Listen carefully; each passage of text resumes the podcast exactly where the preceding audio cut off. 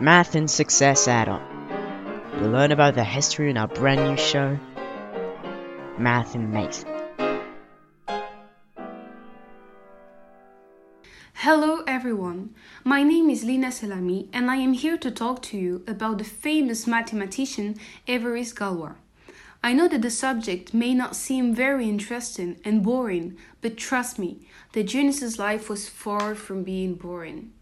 He was born on October 25, 1811, in Bourg-la-Reine and died on May 31, 1832, after a duel where he was shot. And yes, he died at the age of 20 but he also drastically helped in the evolution of mathematics history. Raised by his mother, who was his only teacher until the age of 12, in a religious atmosphere full of Latin culture, he then joins the famous school Louis le Grand. This school is actually still famous nowadays. He first shows excellent results, but was quickly bored by the subjects he found too easy. Crazy, right?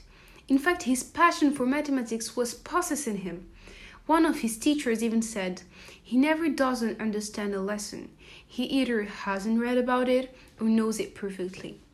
At a young age, he already published an article in the Mathematic Annals about continued fractions. Sounds difficult, I know. After his father's suicide in 1829, he starts showing interest, interest sorry, in politics, pushing him to criticize his school.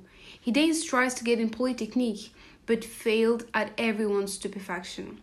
Rumor has it that, he's that he threw his chalk judging the questions too stupid and joins a preparatory school after his teacher's advice. But the young mathematician is frustrated with his principal and writes two letters in his school paper denouncing the mediocrity of the teaching system and criticizing his principal. His action caused him to be suspended, so don't try and do like him. He then sent a copy of his memoir about equations theory to the Academy of Science, but unfortunately, he wasn't good, or may I say patient enough, to explain his work to others. Indeed, his work was considered, and I quote, incomprehensible and hard to consider since his thoughts were out of his time. But the political tensions were still very much present, and a series of manifestations caused him to be arrested on June 1831.